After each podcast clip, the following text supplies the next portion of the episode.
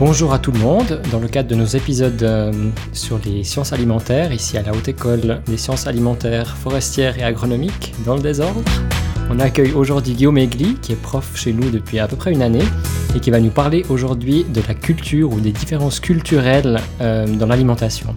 Bonjour Guillaume. Bonjour Florian. Un plaisir de t'avoir ici avec nous. Est-ce que tu peux me expliquer brièvement ton parcours jusqu'ici? Oui, alors euh, j'ai étudié ici à la, la RAFL le bachelor en sciences alimentaires et, management. Euh, j'ai travaillé quelques années euh, dans la grande distribution, Migros principalement, et j'ai aussi fait parallèlement un master à la CEDAV en gestion d'entreprise. Et j'ai complété, disons, cette expérience encore par quelques mhm. années à l'étranger avant de, de, revenir ici à la RAFL pour, pour enseigner tu as un bagage très euh, international, justement. C'est pour ça que je pense que c'est parfait pour nous parler euh, de ces différences culturelles. Euh, j'ai aussi moi-même la moitié de mon sang qui est italien. Mhm. Et un truc qui me pose des problèmes, des gros problèmes, comme la plupart des Italiens, c'est par exemple les gens qui coupent les spaghettis ou les gens qui mettent de l'ananas sur la pizza. Oui. Est-ce que tu peux nous dire d'où viennent ces frustrations et ces différences Que ici, ce serait tout à fait en Suisse, donc accepter de mettre l'ananas sur la pizza, alors qu'en Italie, c'est vraiment un gros problème? au fond, euh, voilà, si on voulait simplifier une culture et puis euh, la, présenter de manière assez simple, c'est, je dirais simplement que c'est, quelles sont les choses qu'on considère comme étant normales, et puis au fond, on les considère normales parce que le groupe qui nous entoure les considère aussi normales, quoi, disons. Et puis, euh, ça conditionne nos comportements, ça conditionne ce qu'on estime être bien, mal, juste, faux. Mm-hmm. Et au fond, l'italien que tu es euh, a une petite frustration quand il voit euh, le Suisse mettre des ananas euh, sur sa pizza ou, ses pâtes parce que ce n'est pas la normalité de l'italien. et d'où ça vient cette normalité? Au fond, on peut dire que la, la culture est quelque chose qui, qui s'apprend au fond au contact de, des, des, des, autres individus de son groupe. Euh, ça peut être une nation, mais ça peut aussi être une, une région. Hein. On a une mhm. culture mhm. euh, suisse romande, on a une culture mhm. suisse allemande. Donc à l'intérieur de la Suisse, on a des, des sous-cultures d'une certaine manière. Et puis, euh, pour reprendre, disons, les théories culturalistes, on peut dire au fond qu'elles se différencient d'une part euh, de la nature humaine qu'on mhm. partage avec tous les êtres humains, qui, qui est héritée, c'est-à-dire qu'on est tous capables d'aimer, de ressentir la douleur, euh, de la transmettre, euh, mhm. d'avoir de l'empathie pour un enfant qui a mal. Tous ces éléments font partie de, de, la nature humaine et sont partagés par tous les êtres humains et on, mhm. on les hérite d'une certaine manière. La culture, elle, elle, elle, est apprise au contact des, des, membres du groupe auquel on appartient, donc on l'apprend mhm. et puis euh, elle se différencie aussi de la personnalité qui, elle, est partiellement apprise, partiellement héritée, c'est-à-dire qu'on a chacun une personnalité qui se forgent, euh, disons, de, de, nos gènes d'une certaine manière, qui, qui, vont nous donner un certain tempérament. Euh, mais à côté de ça, euh, le contexte dans lequel on a évolué, l'environnement dans lequel on a évolué, forge aussi notre, notre personnalité. Il y a un aspect aussi très rituelesque. On peut penser, je ne sais pas, au, au, thé au Japon, quelque mhm. chose qui est très spécifique à ce pays-là et vraiment quelque chose de très rituel. Est-ce que tu as peut-être des exemples à me donner dans cette direction? Les rituels, l'alimentaire de manière générale est, très fortement lié aux, rituels, notamment aux, rituels religieux, par exemple. Il y a énormément de fêtes religieuses euh, durant lesquelles on va manger un, plat bien spécifique. En Suisse, on connaît bien sûr euh, les plats de Noël avec, euh, avec la dinde. Mhm. quand j'étais au Sénégal, j'ai découvert d'autres plats pour fêter l'Aïd avec le mouton. Mhm. ils avaient naturellement une tradition que j'ai trouvée très intéressante.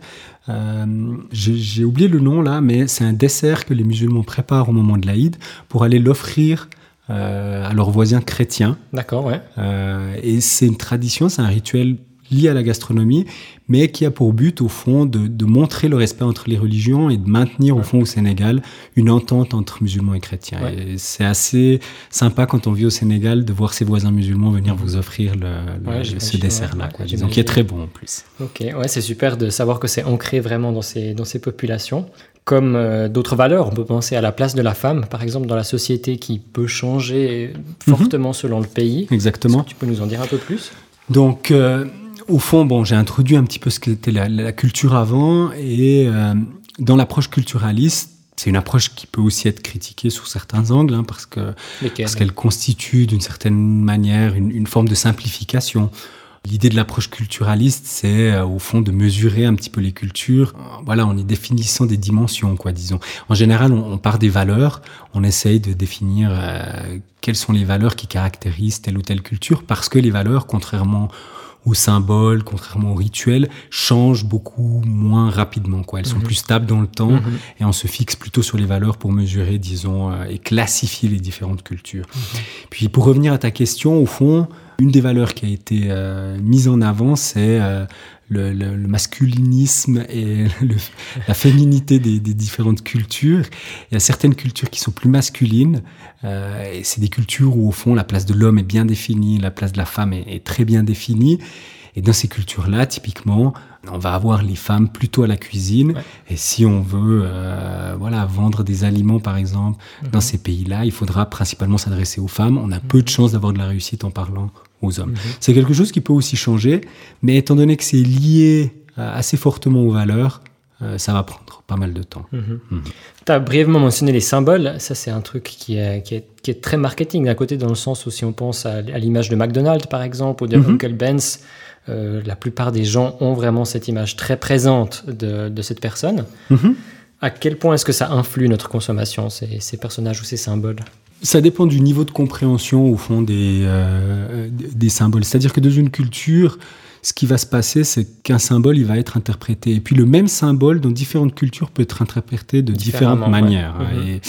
Et, au fond, euh, Ronald McDonald, par exemple, est un symbole ou un héros Là, il y a une zone grise, c'est un petit peu difficile à interpréter, qui va peut-être être compris différemment aux États-Unis, mhm. qui est le pays de McDonald's, qui connaît Ronald McDonald sous un certain angle, euh, de l'interprétation qui va être qui va en être faite au Japon, par exemple, disons.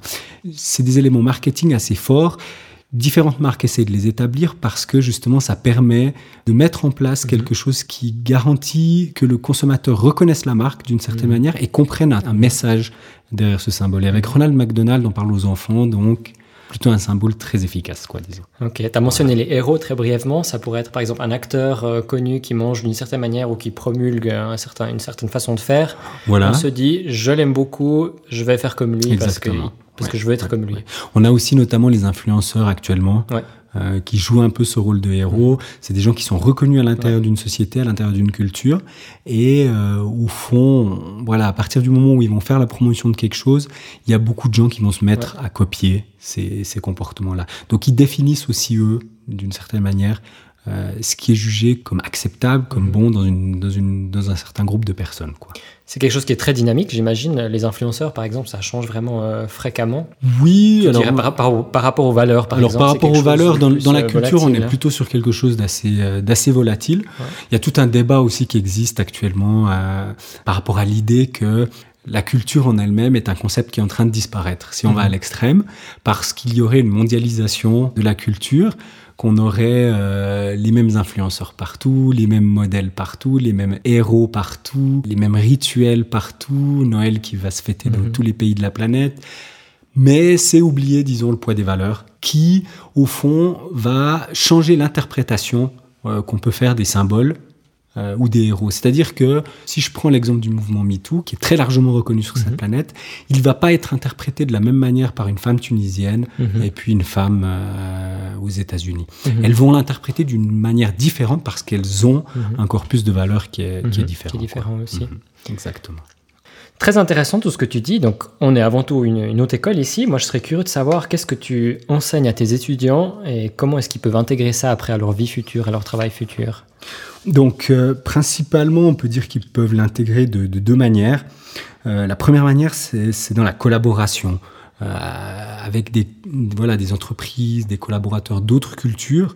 L'idée chez nous, c'est de former des professionnels qui, sont en capacité aussi de, travailler avec, avec d'autres cultures, de travailler à l'international. Et puis au fond, euh, l'idée, c'est qu'ils développent une, capacité interculturelle, une capacité à communiquer avec d'autres cultures. À quel point est-ce que ça influe sur l'alimentation ou les habitudes qu'ont les consommateurs? Une des dimensions qui a été étudiée, c'est tout ce qui concerne l'évitement à l'insécurité. Il y a des cultures où on se met volontiers en insécurité, d'autres où on veut plutôt éviter euh, l'insécurité et ça se mesure assez bien. Les Français, par exemple, ah. n'ont pas euh, quelque chose. je dois avoir une dent contre les Français. Non, non, j'ai pas une dent contre les Français. Mais les Français, par exemple, consomment beaucoup plus d'eau en bouteille que nous, les Suisses. Et ça a une raison on, l'interprète en tout cas en tant que tel. Ils recherchent, disons, des produits un peu plus sûrs mhm. pour éviter l'insécurité. Puis on a certains pays asiatiques aussi qui ont des très hauts euh, taux d'évitement à l'insécurité, qui eux multiplient les labels euh, de sécurité alimentaire, mhm. euh, les contrôles pour assurer, disons, la salubrité des produits. ils, sont à un niveau que nous on considérait presque paranoïaque, quoi, disons. Et ça, c'est typiquement des, implications culturelles. Ok. Mhm. Très bien, alors on arrive au terme gentiment de, cet épisode. Peut-être pour finir, si tu as un message que les auditeurs doivent retenir en rentrant chez eux ce soir en préparant le repas, qu'est-ce que c'est? Bon, alors pour dire les choses assez simplement, je dirais que on se conforte souvent dans notre propre culture en considérant qu'elle représente la normalité et, qu'elle devrait être la normalité de tous, quoi, d'une certaine manière. Mhm. C'est la position la plus confortable, celle qui est adoptée par la majorité peut-être de la population, mais euh, il faut jamais oublier au fond que toute personne qui se met au contact de notre culture à nous mhm. passe par un processus d'apprentissage pour réussir à la décoder. Décoder la mhm. signification des symboles, décoder le poids des différentes valeurs qu'on porte et comment on les interprète. Et euh, ce travail qui est fait par les personnes d'autres cultures qui, qui, viennent au contact de la nôtre, ben, il est essentiel si elles veulent s'intégrer. Et mhm. l'inverse est vrai, c'est-à-dire que nous, quand on va au contact d'autres cultures, plutôt que de penser que la normalité c'est nous, devrait être en mesure de, de, la questionner, prendre conscience du conditionnement dans lequel on est, parce qu'on est conditionné mhm. par notre propre culture, pour pouvoir la remettre en question et pouvoir éventuellement euh, adopter d'autres schémas de pensée mhm. qui sont issus d'autres cultures, d'autres formes de conditionnement. Parfait. Alors j'ai une toute dernière question pour mhm. toi. Si euh, maintenant je vais au Sénégal et que j'aimerais apporter un truc à manger, en étant assez sûr que ça va plaire, qu'est-ce que j'apporte? Je vais peut-être te surprendre. C'est des grands fans de fromage pas bon, ah donc ils mangent énormément d'emmental dans tous les super... Ah l'emmental, ah, donc une petite dent contre l'emmental aussi. Moi j'ai une dent contre l'emmental, mais dans tous les supermarchés français, on voit les Sénégalais faire la file pour l'emmental. c'est génial. Et c'est un goût c'est un fromage qui a pas beaucoup de goût selon moi, mais eux adorent ça. Ok, très bien. Bah, je prends ça avec. Voilà. Je te remercie Guillaume Aigli encore d'avoir participé et donné tes points de vue euh, très intéressants sur la question. Et on espère te réaccueillir une autre fois pour un autre épisode. Avec grand plaisir. Merci beaucoup.